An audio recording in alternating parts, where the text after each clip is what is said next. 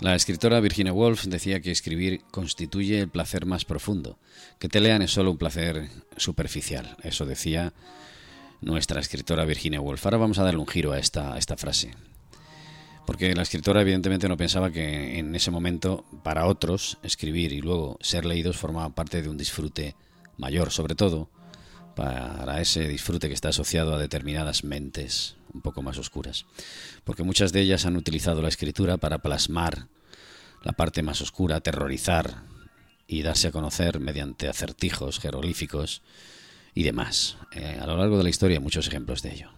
Pero sin embargo nosotros vamos a dar un giro completamente distinto a eso.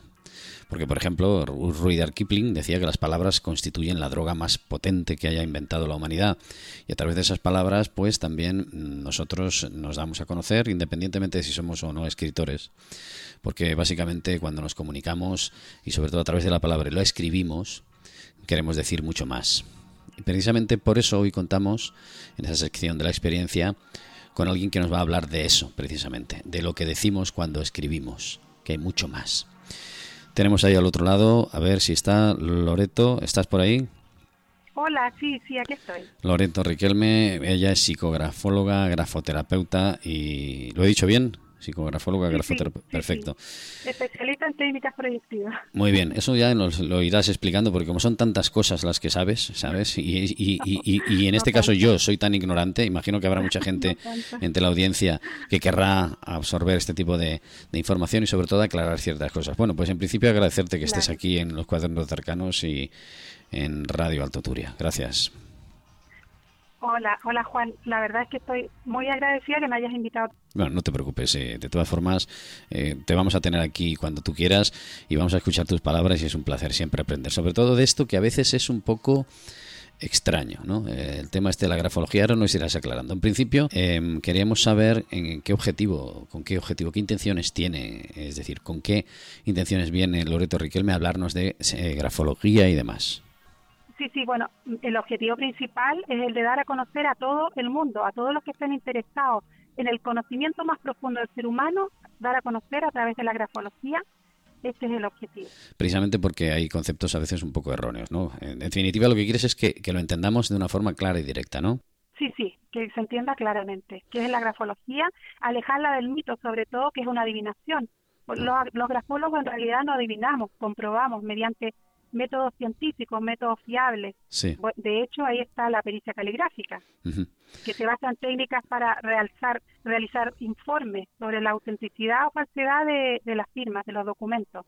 Sí, porque eh, así como somos el reflejo de lo que hacemos, de lo que vemos, de lo que decimos, también somos un poco el reflejo de cómo escribimos, ¿no? O, al revés, cómo escribimos refleja cómo somos, o parte de cómo somos. Correcto, claro, eso es. Y, muchas de esas eh, facetas de nuestra personalidad permanecen ocultas, que solo se manifiestan a través de la escritura y personas, en este caso como vosotras, pues os encargáis de analizar y de descifrar. Bueno, esa es la idea realmente de la grafología. La grafología a través de la escritura de unos métodos particulares muy específicos eh, nos permite conocer eso precisamente, la personalidad de un, de un individuo, pero de, de forma integral todo, su comportamiento, su, su, su equilibrio mental, las, inclusive las enfermedades, el tipo de inteligencia que tiene, sus actitudes profesionales o artísticas. Claro. Es muy amplia la grafología, es muy amplia. El hecho de que hayamos asociado eh, escribir y plasmar sobre el papel determinadas expresiones a mentes oscuras y retorcidas que han habido y por desgracia van a seguir existiendo, pretendemos también que no solamente la gente lo entienda desde ese prisma, ¿no? Es decir, para eso estáis vosotros, eh, para descifrar una cosa u otra y también para darle la vuelta y precisamente hablarnos de lo que nos vas a hablar hoy. Bueno, haciendo un inciso a lo que tú comentabas, eh, decían que Jack el Destripador escribía con la sangre de sus víctimas. Eso es algo que realmente a través de, lo, de la historia se ha ido analizando y imagínate, algo terrorífico, pero que se encargaba de escribir eh, unas cartas y demás. Luego ya ha habido una serie de dudas respecto a si era el real eh, o no lo escribió un periodista y tal, pero bueno, pero ahí queda el misterio y al mismo tiempo también queda la, intención, de, exacto, de plasmar a través de la escritura. Bueno, pues abandonando un poco, aunque Cuaderno de Arcanos quiere tocar el misterio, también quiere tocar un poco la ciencia, eh, la evolución y el pensamiento. En este caso, ¿de qué nos vas a hablar hoy? Voy a hablar de las leyes básicas de la grafología. El doctor Max Pulver decía que a través de los símbolos se reflejaban muchos estados de la escritura. Y en este caso hablaríamos de, por ejemplo, si letras que están eh, elevadas hacia el cielo, estaríamos hablando de espiritualidad. Las letras que están inclinadas hacia la izquierda estarían hablando de una persona introvertida, una persona tímida, pasiva, con más fijación a la madre, al pasado. Las letras de una persona extrovertida serían inclinadas a la derecha. Ahí estaríamos hablando de iniciativa, de acción, estaríamos hablando de los otros, de la sociedad, del padre. Y las letras que están hacia abajo, de forma profunda, hacia los instintos, los instintos materiales, las necesidades materiales, el inconsciente, las necesidades orgánicas, sexuales. sí, y otra pregunta, perdona que te interrumpa. Yo intentaré interrumpirte lo menos posible, pero haciendo, haciendo aclarando dudas, porque yo he conocido mucha gente que solo escribe con mayúsculas. ¿Eso es un problema de aprendizaje o existe ahí algo? Claro, normalmente las personas que escriben con mayúsculas intentan que no se conozca mucho de ellas, son un poco más suyas, ¿me entiendes? Un poco más introvertidas, son personas que también son muy creativas Piensa tú que las empresas normalmente utilizan eh, la letra tipográfica. Sí.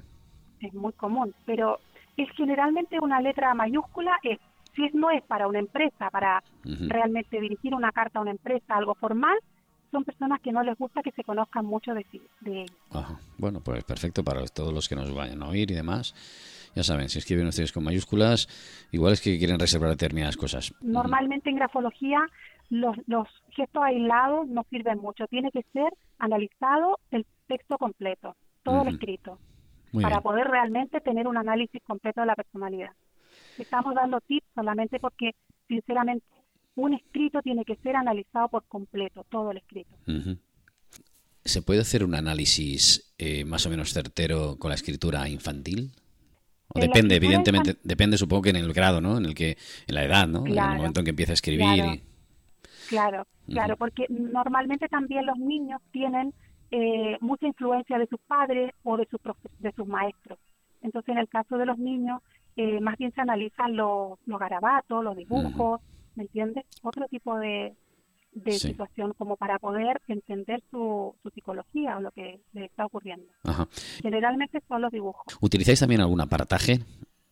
En el caso de las pericias caligráficas sí, utilizamos bastantes cosas. Y en el tema de la grafología también, lupa, eh, bueno, tenemos que tener varios elementos que son, que son importantes para poder eh, determinar realmente algunos gestos gráficos que son demasiado pequeños o, minúsculos, que no se ven a simple vista al ojo humano y a veces es necesario ampliarlos. Para terminar el tema de, de la base, me faltó las personas que escriben en el centro eh, en el centro de, la línea, normalmente son personas que eh, están en el presente en el, y, tiene mucho que ver con el ego. Puede ser que tengan el ego bastante, digamos, alto, subido. Sí, un poquito alto. Bueno, pues Pero como te digo, todo tiene que ser analizado el texto completo. Pero son características muy interesantes que vistas desde en forma aislada sí que funcionan. Y a partir de ahí. Bueno, habría que haber, tendríamos que también analizar los aspectos fundamentales en un escrito. El orden, los márgenes, el margen eh, superior dice una cosa, el inferior otra. Entonces, todo eso, eso hay que analizarlo. Los márgenes, hay que analizar la dirección de la, inclinación del escrito de, de, las palabras, la presión, si está muy eh, presionado un escrito, por ejemplo, como es el caso de, del presidente de los Estados Unidos, que cuando firma presiona muchísimo. Eso habla de mucha energía y cuando es en exceso puede hablar inclusive de agresividad también. ¿vale? La presión tiene que ver, evalúa el nivel energético de una persona. También el grado de salud o de enfermedad. Si una persona está en un estado un poco débil, eh, probablemente su, su letra va a ser mucho menos presionada. La velocidad también tiene que ver, eh, hay que mirarla mucho en el escrito, porque tiene que ver con los estímulos, tiene que ver con las emociones de la persona. si escribimos muy eh, de forma muy ascendente, por ejemplo, o si escribimos de forma muy descendente, el tema de la inclinación también es muy importante. Si escribimos de forma muy ascendente, estamos hablando de alegría, de optimismo. De forma descendente estaríamos hablando de tristeza, a lo mejor algún tipo de, de depresión inclusive. Mira, vamos a hacer una cosa, eh, Loreto, pues como esto es muy interesante, vamos a hacer una pequeña pausa, ¿vale? Hacemos unos minutitos de pausa, volvemos enseguida otra vez, ¿vale? Con los siguientes temas y nos sigues enriqueciendo. Nada, volvemos enseguida. Estás escuchando Los Cuadernos de Arcanos en Radio Aldo Turia.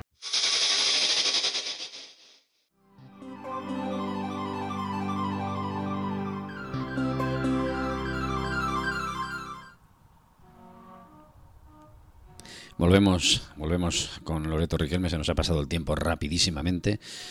Eso es lo que tiene hablar de estos temas. Aquí en los cuadernos arcanos, recuerda que estás en Radio Altuturia y que los cuadernos de arcanos, como, como ya sabes, pues eh, dedican su tiempo y sus espacios a hablar de todo tipo de cosas, filosofías, religiones, ciencia, tecnología, misterio.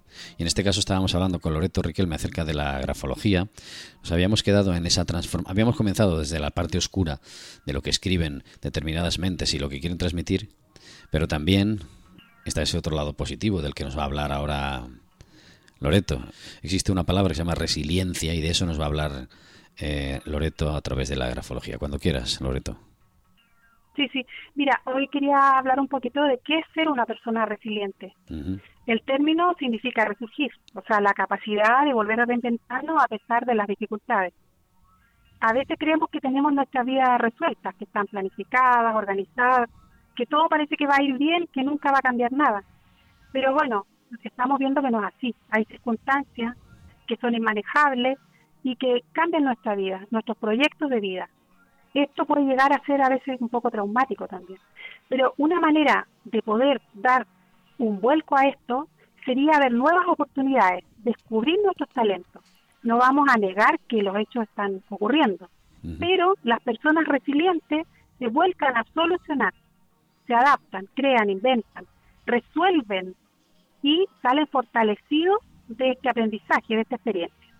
A través de la grafología lo podemos ver eh, de diferentes formas. Lo podemos ver a través de una escritura, por ejemplo, evolucionada, a través de una escritura regular, fluida, progresiva, espontánea, dinámica, de una escritura armónica, eh, podemos ver personas resilientes, una presión firme, no exageradamente firme, como habíamos hablado antes, una presión exageradamente firme puede hablar de una persona agresiva, pero una presión firme nos habla de confianza en nosotros mismos, seguridad, en nuestros recursos personales.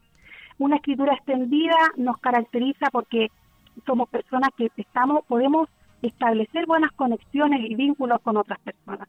En la escritura regular, por ejemplo, los movimientos que son uniformes, que no son ni rígidos, no son monótonos, nos estaría hablando de que predomina la, la, voluntad. Por lo tanto, en esos casos, somos personas que vamos a salir adelante, vamos, nuestros proyectos los vamos a llevar a cabo. En una escritura fluida, estaríamos hablando que, que digamos, que no presente rasgos regresivos la, la, la escritura, estaría hablando de naturalidad y de avance, de poder concretar nuestros pensamientos, nuestras ideas. A través de una escritura armónica nos va a transmitir orden en, el, en, todo el escrito y por lo tanto también estamos aprovechando bien nuestra energía. Estamos adecuadamente sacando un buen rendimiento de lo que estamos eh, deseando lograr o hacer. Eh, la inclinación, la inclinación de la escritura también es importante, que tengamos una inclinación, una inclinación levemente hacia la derecha, nos estaría hablando de iniciativa, de avance. Y bueno, a través de, estos pequeñas, de estos pequeños eh, ejemplos, podemos ver cómo la grafología influye también en el estado de ánimo de las personas.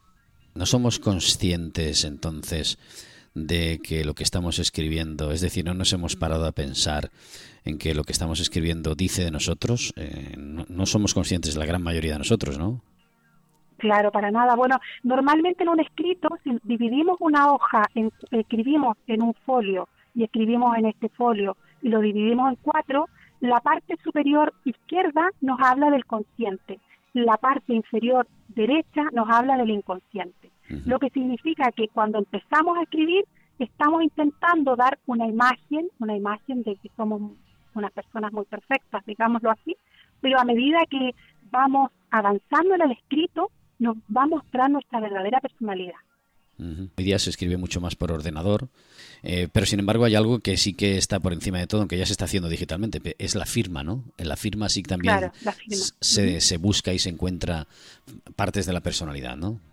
Correcto, bueno, todo, la verdad es que todo, porque la firma es, muy importante, de hecho es lo que se trabaja en pericia normalmente. En la pericia lo que nosotros trabajamos y vemos es la firma, vemos si esa firma es falsa, es auténtica. La firma realmente está diciendo eh, cómo somos nosotros realmente, ¿sabes? Nuestro subconsciente nos delata a través de la firma, no podemos mentir.